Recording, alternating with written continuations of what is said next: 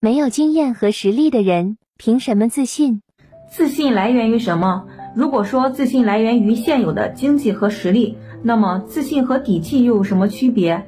那些还没有所谓的经验和实力的人凭什么自信？自信来源于未来，是不是更确切些？这是一个可大可小的话题。为什么讲呢？因为说它大呢，是因为如果这个问题我们搞清楚，可能会让我们增强很多动力。那如果说小呢，是因为我们在说这个话题的时候，我们可以把它说的，就是非常聚焦。从心理学视角看，自信源于关系。如果一个人他从他一出生开始就被他的重要的他人，比如说妈妈，非常好的爱过，到爸爸该介入的年龄呢，爸爸也介入进来了，他也理解了规则，就是他也充分的被允许。这种状态下呢，你会发现，嗯，他是个小孩的时候呢，满面红光，啊，他到青春期呢，可能会遇到挫折，包括自己成长过程当中，他会相信有人能够来帮他，就是自信是源于关系的一种力量。那么我们说的这个部分呢，在心理学的视角叫客体关系理论，但这个理论呢，嗯，太过于完美化了。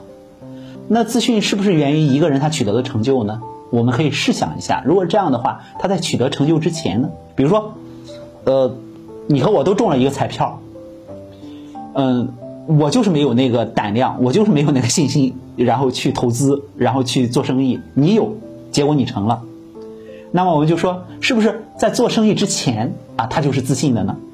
所以说，我们要区分一个部分，叫现实的成绩和我们内心世界的那个状态。一个人的内心世界，如果他充分的体验过，体验过爱恨情仇，就是关系当中的。我指的这个爱恨啊，是原始的，就是对妈妈的。哎，妈妈呢能够把我照顾得很好，我也觉得我是优秀的，我就会爱。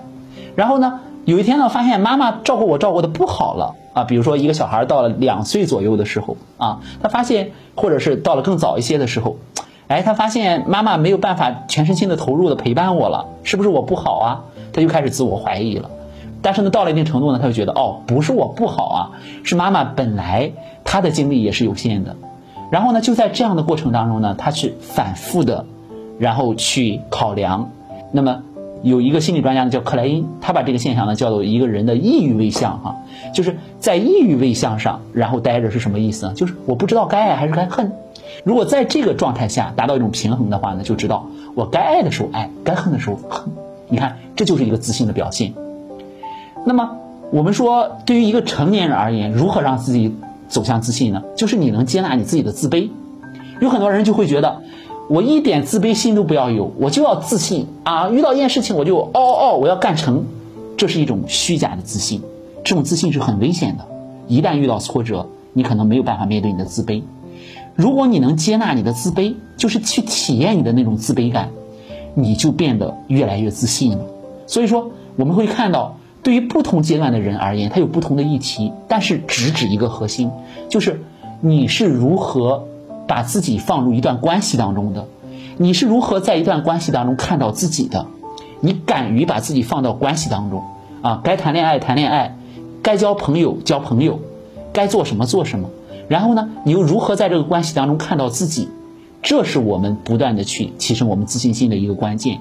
如果一个人想让自己自信起来呢，他就要知道有些时候他可以不自信，在他不自信的时候呢，他知道该怎么去和那个不自信的自己相处，这样他就会慢慢自信起来。区分清楚现实世界的成就和你的内心世界其实是有区别的。再一个就是不要想着我怎么让自己变得看起来自信，而是要。寻求一种内心的力量，这才是我们走向自信的一个关键。